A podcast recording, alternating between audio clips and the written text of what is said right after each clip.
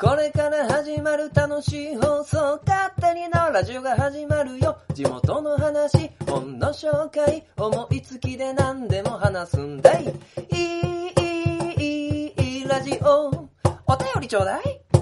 いい、いい、いい、い、ラジオ。スタートいや、この間ですね、あのー、常滑の、旧野の久野さんに誘われまして、常滑ハブトークっていうイベントに参加させてもらったんですよね。で、この常滑ハブトークっていうのは、まあ、常滑であの開催されてるイベントなんですけど、まあ、いろんなね、いろんなあの、セミナー、ゲストスピーカーの方を呼んで、まあ、なんかいろいろね、えー学んじゃおう、勉強しちゃおうっていう会があって、あの、そこに参加させていただきました。で、その時ですね、講師をされていたのが、あの、磯井さんっていう、磯井義光さんっていう、ま、えー町ライブラリーというものをですね、サイトを、まあ、作ってらっしゃる方で、まあ、その新しい公共だったり、本を使ったコミュニティ作りだったり、そういった、あのーものを、まあ、提唱されている方ですね。で、僕もね、えー、旧野の久野さんに誘われたんですけど、まあその日は結構ね、あのお仕事、名古屋でお仕事がありまして、初めっからっていうところではね、なかなか伺えなくて残念だったんですけど、まあ途中からでもね、かなり、あの、面白い話を聞かせていただきました。でね、あの、やっぱりね、こういうイベントに行くといいなーっていうのは、あの、つながりができること。っていうのは、あの、本当にありがたいなと思いますね。まあ、当然そのね、旧野の久野さんに、あの誘われてお伺いしたんですけど、その、常々の方だったりとか、まあ、近くのね、えー、ケシュ、ケ、ケディバシュカンですね。ケディバシュカンの、えー、焙煎手の方、えー、福浜さんですね。で、水野聖東園ラボの水野さんだったりとか、モリーナの佐藤さんだったり、まあそういった方とね、あのー本当にいろんなお話をさせて、まあいただき、あのーまあ時間としては2、3時間ぐらいだったんですけど、結構ね、あのー濃いお話をさせていただきましたね。ね、あのーあとは、まあ、旧野の、えー、久野さん、何回もお名前出しちゃってあれなんですけど、旧野の、まあ、久野さんのお知り合いの図書館の方だったりとか、えー絵本作家の方だったりとかと、まあ、あの、濃密な、あの、時間を過ごさせてもらって、ああ、やっぱりこういう会って参加すると楽しいなっていう、あの、感想を持つことができたので、あの、やっぱりね、まあ、ここで、まあ、勝手に縄ラジオだけで配信、発信していくっていうのはですね、まあ、やっぱり、実際に人と人とがですね、お話しするっていうことよりも尊いことかなとは思いますので、またこういう機会にね、えー、どんどん参加していこうと思っております。ということで、今回も始めていきましょう。勝手に縄ラジオ第71回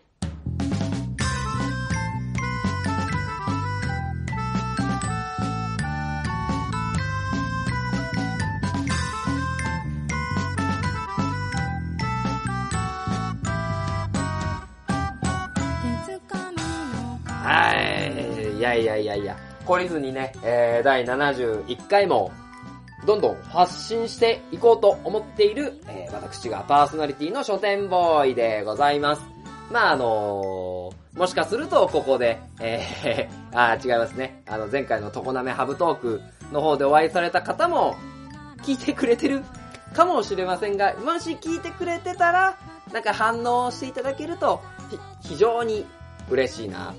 特にね、えー、ケディパシカの福山さんなんかはね、あの、いろいろお話をさせていただいて、さらには僕の好きな落語をやられてるというところでね、あの、どこかで絶対お伺いしようと、まあ、思ってますので、えー、お伺いしたらですね、あの、優しく対応していただけたらなと思っております。まあその、やっぱりね、いろいろとこういうのに参加するっていうのは大事ですね。はい。ということで、あの、本当に楽しい時間を過ごさせていただきました。まあ、というわけでね、あの、この勝手に縄ラジオもですね、まあ、聞いてみて、あ、なんか聞いてよかったな。あの、なんか若干面白いな、みたいな。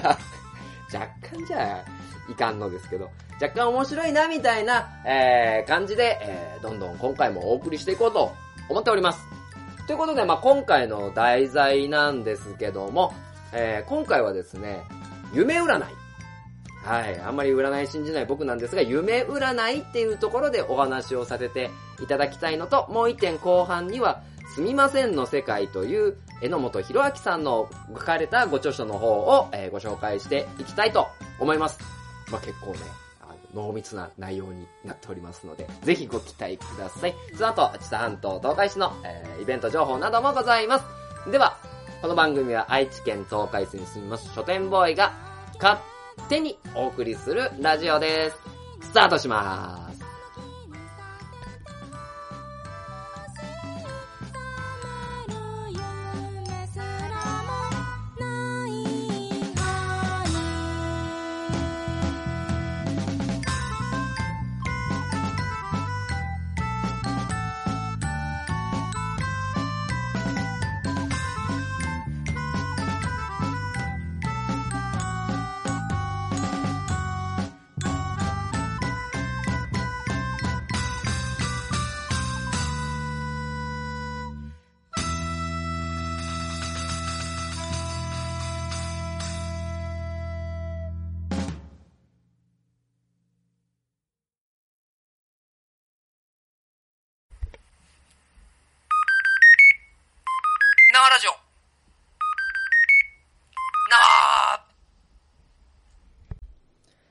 い、えー、さて前半は、えー、夢占い。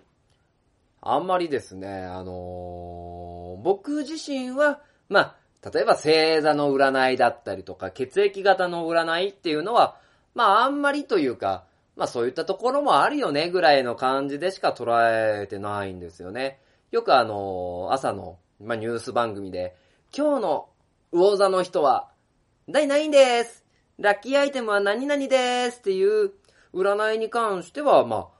あ、あんまりというか、まあ、良くても悪くても、まあ、ほとんどですね、あの、僕のテンションには、あの、左右されないというか変わんないんですけども、なんかね、あの、昔から、あの、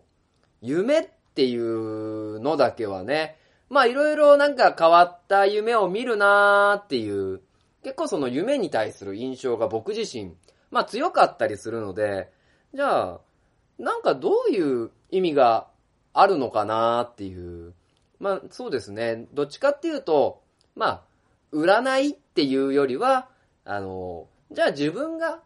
今なんでこの夢を見たんだろうどんな精神状況に、まあ、なったんだろうかなっていう部分で、なんか気になるっていうイメージですね。まあ、あの、お聞きされてる方の中には、あの、まあ、なんか結構今日、占いで何々ラッキーアイテム赤色のものがいいって言ってたから赤色のものをちょっと身につけていこうっていう、まあ、方も見えるかもしれませんけど、ちょっと、まあ、そことは、あのー、若干あの方向性が夢占いって違うのかなと思いますね。で、結構、夢っていうと、まあ人によってはね、あのー、まあその、一日過ごして寝た時にその情報が整理されて、その時に、まあ印象深かったものが、あの、投影されてるだけじゃないの。まあ確かに、それも僕一理あると思うんですよね。例えば、あのー、2時間サスペンスのドラマとか、あの、つけっぱなしで寝ちゃった時に殺人事件の夢とか僕、見ちゃいますからね。まあそういったものもあるとは思うんですけど、まあその、夢占いという部分で見ると、じゃあこれ、この状況ってどういうことなのかな、どういう精神状況なのかな、みたいなところを、まあちょっとこの前半でね、まあちょっとお調べしたものを、まあご紹介していこうかなと思います。ちなみにね、あのー、僕が昔よく見てた夢っていうのが、あの、ゾンビに襲われる夢なんですよね。なんか、バーンって自分の家で起きて、なんかお父さんもお母さんも両方ともゾンビになってて、で、慌てて逃げるけど街中ゾンビになっていて、思いっきり逃げている夢。まあ、いわゆる何かに追いかけられるっていう夢っていうのは昔、まあよく見てたと思うんですけど、まあ代表的なところだと思うんですよね、追いかけられる夢っていうのは。で、この追いかけられる夢に関して、えー、どういう意味があるのかっていう部分で、まあまず追いかけられる夢について、まあお話ししていこうかなと思うんですけど、えー、まあ、逃げる。で、追いかけられる夢を見るときってどういうときかというと、えー、チャンス到来をしている最中っていう捉え方ができるみたいですね。まあ何かから逃げている、あのー、結構追い詰められている精神状況を表すっていう、まあところも一番かなとも思うんですけど、実はまあ、チャンスが、えー、来ているということなんですね。まあ追いかけられて逃げ切ったっていう場合と、逃げ切れなかったっていう部分で、あの、いろいろ、まああるのかと思いますけど、まあ何かその、焦りを感じながら、あの、自分が、あの、まあ不安を感じてるっていうのは確かなので、そこから逃げている。えー、目標に向かって走っているというイメージですね。まあなので、ここに、まあ調べたものに出てるのは、まあ仕事や学業に対する不安を抱えている。なので、社会的不安、えー、緊張、まあ、例えば締め切り仕事の期限に追われている。ただ、これが出来上がった時に、あの、あなたにとって一番のチャンスがありますよっていう捉え方ができる。っていう、いい風に捉えると、えー、追いかけられる夢っていうのはこういう夢だそうです。で、まあ、あとはですね、まあ、警察官に追いかけられるとかいうものを夢を見ると体調面や健康面での不安を感じている。えー、特定の人物に対する後ろめたさを感じている。というところは、あの、まあ、何かその人に、まあ、対してね、なんか悪いことしちゃった。なんか気になってるんだけどどうしようっていうところから逃げたい。で、自分自身から逃げたい。で、プレッシャーから追いかけられている。ただそこに、まあ、隠された願望だったりとか、才能だったりとか、それはあの、動物に追いかけられているとか、怪獣やモンスターに追いかけられてるっていう部分で言うと、そういう意味合いが、あの、出てくるようです。まあ、なので、あの、追いかけられている夢、イコール、あの、マイナス面だけの、あの、状況じゃないよ。みたいな、えっ、ー、と、意味合いがあるみたいですね。特に、あの、例えばあの、異性に、まあなんか追われている。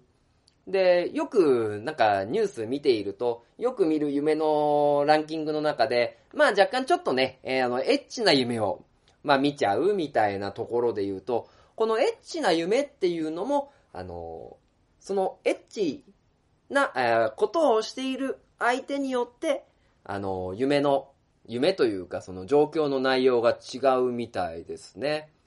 例えばこの、まあちょっと今話題変わって、その、異性、異性って言い方あれですね、パートナーの、えー、方と、まあ何かそういう、ね、まあ性交渉的な行為をしてる夢っていうのを見てると、一見この夢ってまあ実際にあの付き合ってる恋人だったり、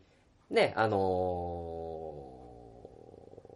奥さん、旦那さんっていうところの、えー、相手でその夢を見ると、実は、これは、あの、現実で満たされていない分、あの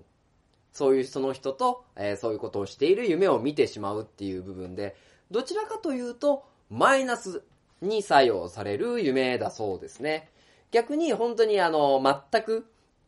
なんか知らない人だったり、女と、えー、友達だったり、とそういう夢を見ているっていうことは、じゃあ今、現状、いるパートナーの人とは、うまくいっている、満たされているっていう部分で、あの、そういう夢を見るそうです。いやー、いろいろありますね。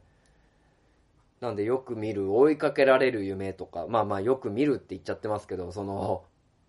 まあまあ若干ね、あの、色物の夢を見るっていうのは、まあそういう意味があるそうです。あともう一つ、たまたま今日見たのは、ジェッットコースターに乗る夢。これもう本当にね、あの、オンタイムで 今朝見た夢なんですけど、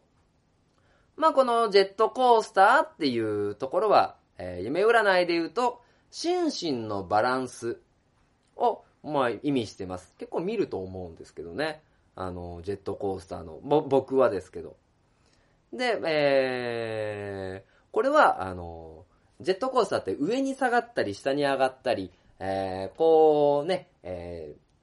ー、上、上下、上下運動を繰り返してるっていうことなので、結構波乱な状況という部分ではあるんですけど、まあ、こう、ぐーっと思いっきすごい勢いです。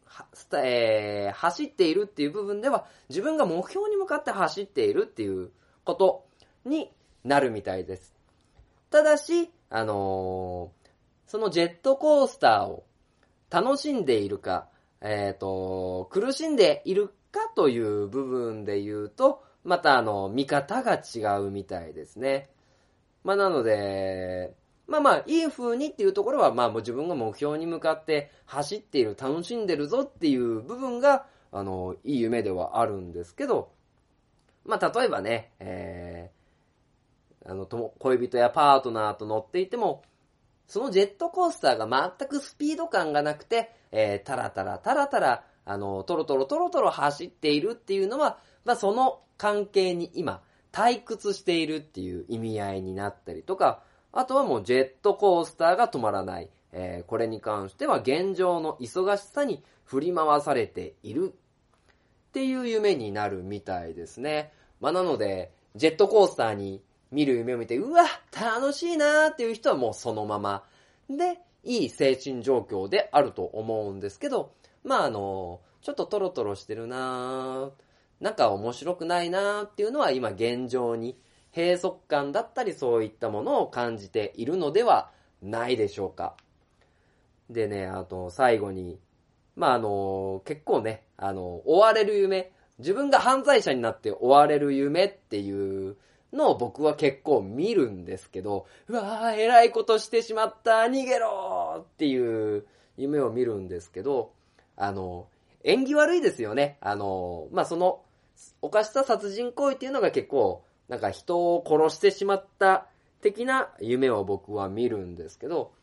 ただ、この、人の死に関する夢っていうのも夢占いでは結構、まあ、出ていまして、で、基本的には、生死、人の死っていうものの夢っていうのは、あの、吉兆、あの、もしかするといいチャンスがある。まあ、これはどちらかというとね、あの、精神状態というよりは夢占いっていう要素が強くなってくるんですけど、あの、例えば、自分が死ぬ夢っていうのは、えー、自分の再生、あの、自分が新しく変わるという、あの、意味合いを持っているそうです。で、家族が例えば、死んでしまう夢っていういうのを見るのは、えー、自立の時間。恋人とのが死ぬ夢を見るっていうのは恋人との関係が示す時示す夢。親友が死ぬ夢を見るっていうのはその親友にもしかするといいことがあるかもみたいな夢のようで。まあなのでね、あのー、死というものを夢占いの中では、まあ、生まれ変わり、進化という風に、あのー、捉えていて、なので、あの、うわーって思うんですよね、夢見ると。うわー、殺してまったとか、うわー、俺が死ぬみたいな。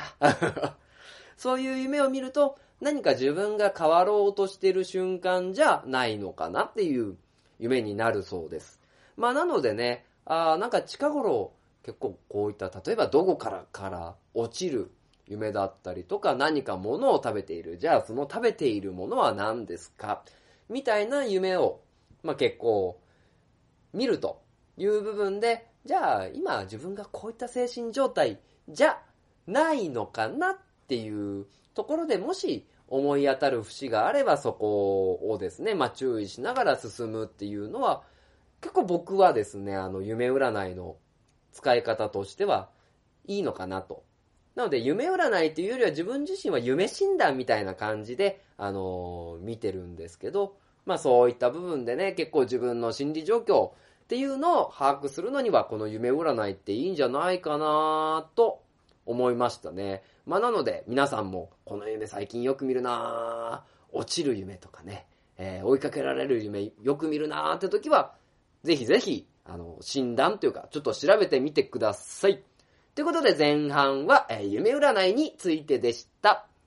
CM。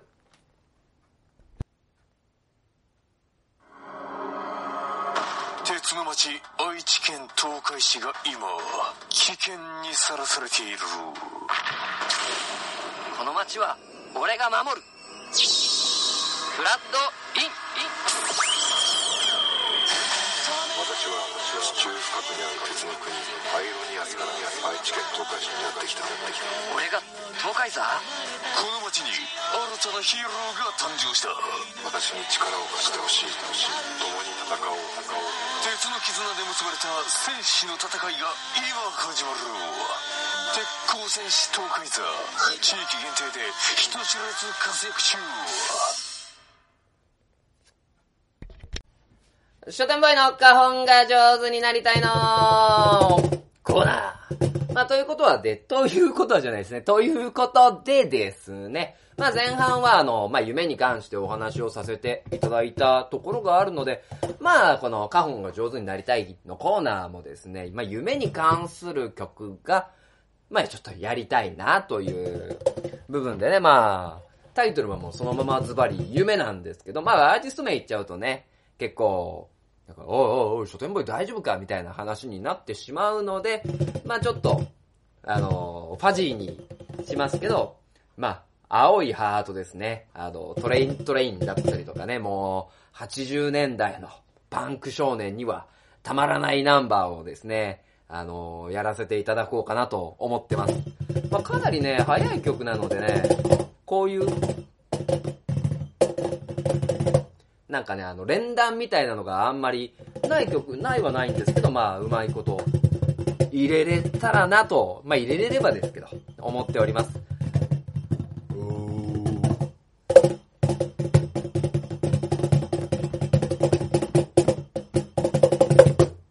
ね、えー、ということで、えー、夢。ということで、えー、花本に挑戦していきましょう。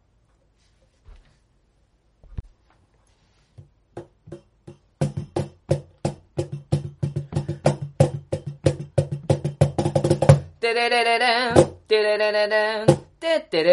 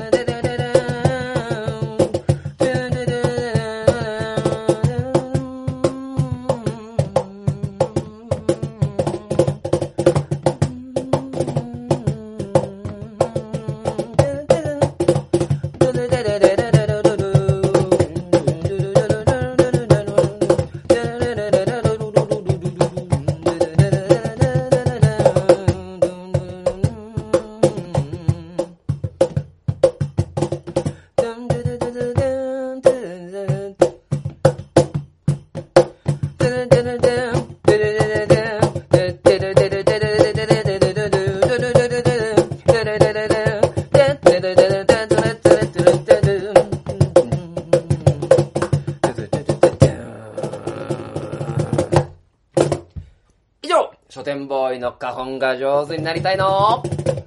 コーナーでした。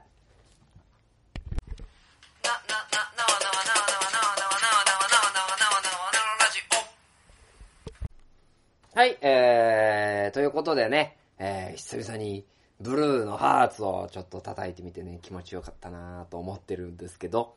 まあ、えー、まあ後半はですね、一冊本を、まあ今回も紹介していきたいと思います。まあ今回あの、紹介させていただく本っていうのは、あの、榎本博明さんという方が書かれた、すみませんの国という本ですね。これね、面白かったんですよ。で、この榎本博明さんということは、心理学士の、え先生、心理学の、心理学博士の先生なんですね。で、東京大学心理学学科を卒業した後、まあ、東芝市場調査勤務というところにま書かれて、まあ、その後何冊、何冊か、えーご著書を書かれているというところなんですけど、この、すみませんの国っていうところでね、あのー毎日ですね、あの、皆さん、何かしらすみませんって言ってると思うんですね。まあ、例えば例で言うと、あのーあ、すいません、もうすぐ電車を乗るところなんです。はい、わざわざすいません、では後ほど。とかね、何かあのーすいません、送っていただいた書類をじっくり検討させていただいたんですけど、この、えー書類のここの部分、訂正させていただきました。勝手を申して本当にすみませんが、みたいな感じで、あのーまあ、例えば、なんて言うんですかね、別に電車乗るから悪いってことじゃないですよね。でもすみませんって言ってしまう。で、相手から送られていた、まあ、書類に関しても別にこちらが、あのー要望を出したものに対して、あの、しっかりしたものが来てない。だすみませんって謝る必要ってないんですよね。ただそのすみませんっていう言葉をどうしても私たちは、まあ、つけてしまうという部分で、このすみませんが蔓延する国という、すみませんの国という本が出来上がったと思うんですけど、まあ、確かに、まあ言われてみればね、あのーこっちが悪くないなーだったりとか、何かあのーお願い事をするときにすみませんだったりっていうのは、まあ私たちよく使うなーということがあると思うんですよね。じゃあ、あのーこういう国はその他にみんなそういう風じゃないのと思われると思うんですけど、欧米の方っていうのは、あまりすみませんって言わないみたいですね。あの主張があるときには、こうです。ね、何々がこうだからこうしてください。っていう言い方をする。ただ、日本人に関しては、あのすみませんが、これをこういう風にしていただけませんかね？と、ついつい言ってしまう。こういう国民性っていうのは、まあ、全世界で、まあ見ても、まあ日本だったりとか、あともう本当に一部の民族が、あの、こういう使い方を、まあしているという部分で、えー、じゃあこの、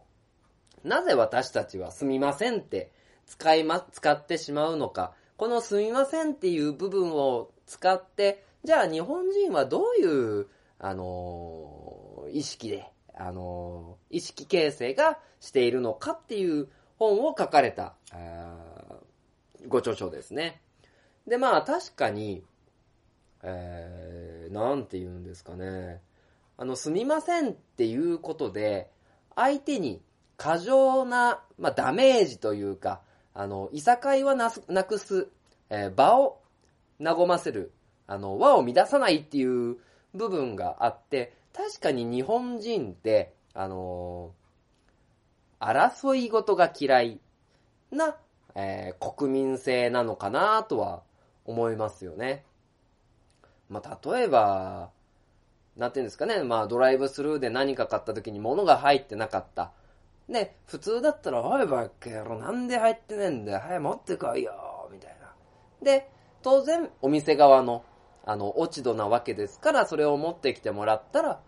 あ、ああ、ありがとう、ありがとうは言わないです。ああはい、わかった、みたいな感じでもらっちゃうんだけど、どうやら私たちは、ああ、すいませんね、わざわざ持ってきてくれちゃ、持ってきてもらって、みたいなことを言う。まあ、そうすることによって、あのーなんて言うんですかね。まあ、どっちも悪い気にならない。喧嘩にならない。イコール、争い事がないっていうところを、まあ、あのー日本人の、なんて言うんですかね、資質として持ってるのかなと思いますね。まあ、なのでね、例えば、まあ、この本で書かれてるのは、まあ、すいません。ということによって、えー、日本人は人と争い事をするときにも、ある種のブレーキがかかってしまって、自分の思ってることをストレートに伝えないっていう、まあ、ことがありますよね。まあ、なんて言うんですかね。まあ、逆に、あのーそういう風に、なんていうんですか、相手を攻撃する人のよことを見ると、もうあの人そんなことでみっともないわね、って、まあ思っちゃう。まあこの部分っていうのは、あのー決して悪い部分ではない、あのー人と人が、まあいい気持ちで、あのーなんて言うんですかね、過ごして、その時間を過ごすっていう部分は非常に美徳があって、まあいいことじゃないのかなっていう面も、まああるんですけど、ただあの、その分、あの、欧米と比べて、えー、意思意思をストレートに発しない、えっ、と、場が崩れる。これを言ったら、あの、何か崩れるな。これを言ったら仕事が増えるなっていう、どちらかというと保守的な、あの、人間が多い国民性ではないんだろうかと。なので、例えばここに書いてあるもので抜粋していくと、なかなか本音が言えない。えー、例えば会議でとか、まあ僕が先ほど行かせていただいた、まあセミナー等々で何か質問ありますか？と言われると、まあ下を向いてしまう。ね、当てられないようにしてしまう。えー、褒められると謙遜してしまう。日本では暴動が起きないっていうのもそうですよね。まあなので、そうすると自分の中の平和が乱れてしまうんですよね。で、あとは自己主張しすぎないっていう部分。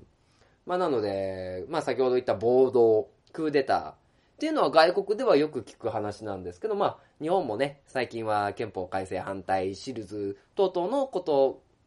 は、えー動いてますけど、それも最近で、あのーなかなかそういうのが起きない。で、褒められても謙遜する。だから今度飲みに行きましょうよって言われて、ああ、いいですね、行きましょうっていう今度が決まらない。えー、お礼を言われると、えー、いやいやいや、そんな大したことないですっていうことを伝えてしまう。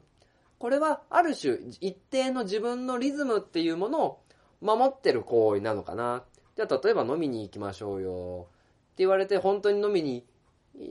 行く日時が決まると、あーいやちょっと、実は、みたいな感じで断ってしまうっていうのは、ある種その自分の時間的だったり、居場所的だったり、心的なあのテリトリーを守りたい人間なのかなと思いますね。まあなので、この中で、まあ少ないと言われてるね、世界の中でこういった国民性っていうのは、美徳ではありながらも、あ、ただ、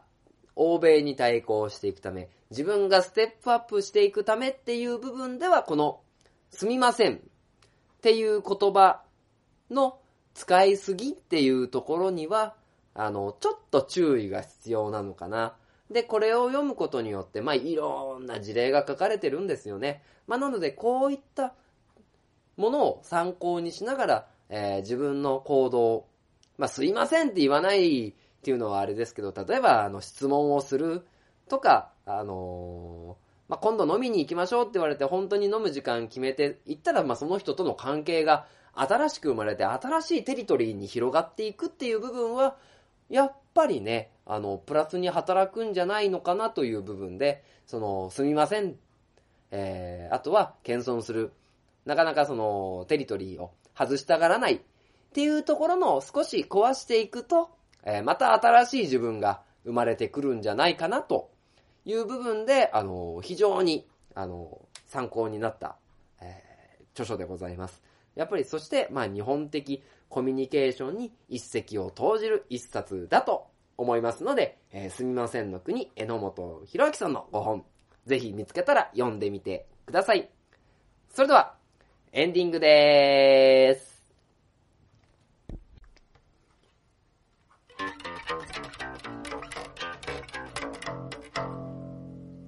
勝手なラジオ。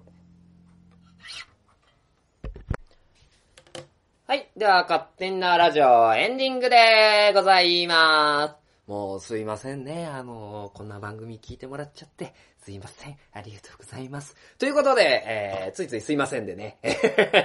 やっちゃったわけなんですけども。まあ、なんでね、えー、結構すいません、すいませんって僕も使っちゃうんでね、あの、すいませんって言わないでいい部分っていうのは、まあ、言わずに過ごしていこうかななんて思っております。まあ、ただしね、あの、本当にすいませんってことはね、謝らないといけないので、あの、あすいません、聞いていただいただいちゃってっていうのは多分この趣旨に合ってると思うんですけど、あの、本当にすいません、つまんなくてみたいなのは本当に謝罪しなきゃいけない部分かな、なんて思いますので、まあ、あの勝手なラジオね、この、ここからのイベント情報が肝のような 気がしますので、まあ、イベント情報をね、えー、いつものように告知していきましょう。という部分で、えー、まずはですね、オーブ。こちら8月6日7日時間は17時から20時、オーブ夏祭りが開催されます場所は、えー、オーブ、JR オーブ駅の東広場で行われます。そして、半田市。もうこちらは7月2日から始まってますけど、8月21日まで、半田食べ歩きスイーツひんやり夏編と半田カモスご飯というものがですね、えー、実際共同となって、チラシを、チラシ？チラシですね。チラシを配っておりますので、まあ見ながらですね、半田の飲食店を楽しんでみてはいかがでしょうか。はい、えー、続きまして、えー、竹豊町。こちら7月23日、えー、時間が10土曜日の17時から21時、みゆき通り商店街でゲーム、飲食、そして抽選会のあるイベントが行われます。そして、続いて竹豊町、えー、市町田湿地、えー、植物群青一般公開のお知らせです。まあ、ここでしかね、あのー、見れない植物、希少植物、動物など、えー、いますので、まあ、えっ、と、一応予定としては、まあ、8月3 4日、そして9月の7日、8日くらいに、えー、一般公開されるみたいです。まあ、ここでしか見れないっていうのはですね、やっぱり大きいので、ぜひ見に行ってください。ちなみに、雨天中止なので、こちらはご注意ください。はい、そして続きまして、南知多町。えー、今年も、えー、篠島フェスが開催されます。えー、7月17日、7月18日、篠島の東、えー、失礼、渋、し、芝、芝生広場で、えー、豪華アーティストが、えー、出てライブをするので、ぜひぜひチェックしてみてください。そして、えー、豊浜大祭り7月23日にと24日、えー、時間が8、失礼、8時から17時、そして23日には花火大会も行われますので、皆様チェックしてみてはいかがでしょうか。えー、そしてですね、えー、まずは、えっ、ー、と、どんでん、東海市、えー、どんでん広場で、えー、アートクラフトの祭典が行われるのと、そして大田川のホットサマーガーデンが今年も行われます、どんでん広場で。はい、えー、時間30日の17時30分から19時の間、えー、7月27日から30日の間、時間が18時から22時に行われます。えー、そしてですね、えー、すいません、情報が多いですね。7月27日水曜日に、えー、手芸、洋裁工房の手芸カフェ。こちらは参加費2000円、東海市観光物産プラザにて、午前の部が、えー10時から12時、午後の部が13時30分から15時30分まで行われます。そして8月13日、えー、花火大会ですね。さらにさらに、えーと、こちらが街のふれあいゼミナール参加者募集が7月19日から参加、開催期間が7月25日から9月25日まで街のふれあいゼミナールというところで、えー、いろんな作る、学ぶ、等々のですね、あの、イベントをもとにですね、えー、こだわりのお店の方がですね、セミナーを行ってくださいますので、えー、皆様ご参加してみてはいかがでしょうか。で、で、で、で、で、で、で、まあ、最後になんですけども、えーと、東海座、東海座なんですけど、まだ詳細は、えー、言えませんが、何らかの形で、えー、テレビに出ます。はい。まあ、なのでね、えー、再放送も結構あるみたいなので、東海ザーがかっこよく映ってる姿をぜひぜひ皆さんご覧ください。えー、肝心要って言ってるのにね、グダグダで、なんか、すいません。っていう感じでね、まあこの勝手に縄ラジオ、縄ラジオ71回も、えー、お開きというか、えー、放送終了になっていきますので、また次回をお楽しみください。それでは、この番組は愛知県東海市に住みます、書店ボーイが勝手にお送りしたラジオでした。もう聞いてくれちゃって、すいません。すいません。いや、ラジオって本当にいいんですね。すいません。ありがとう。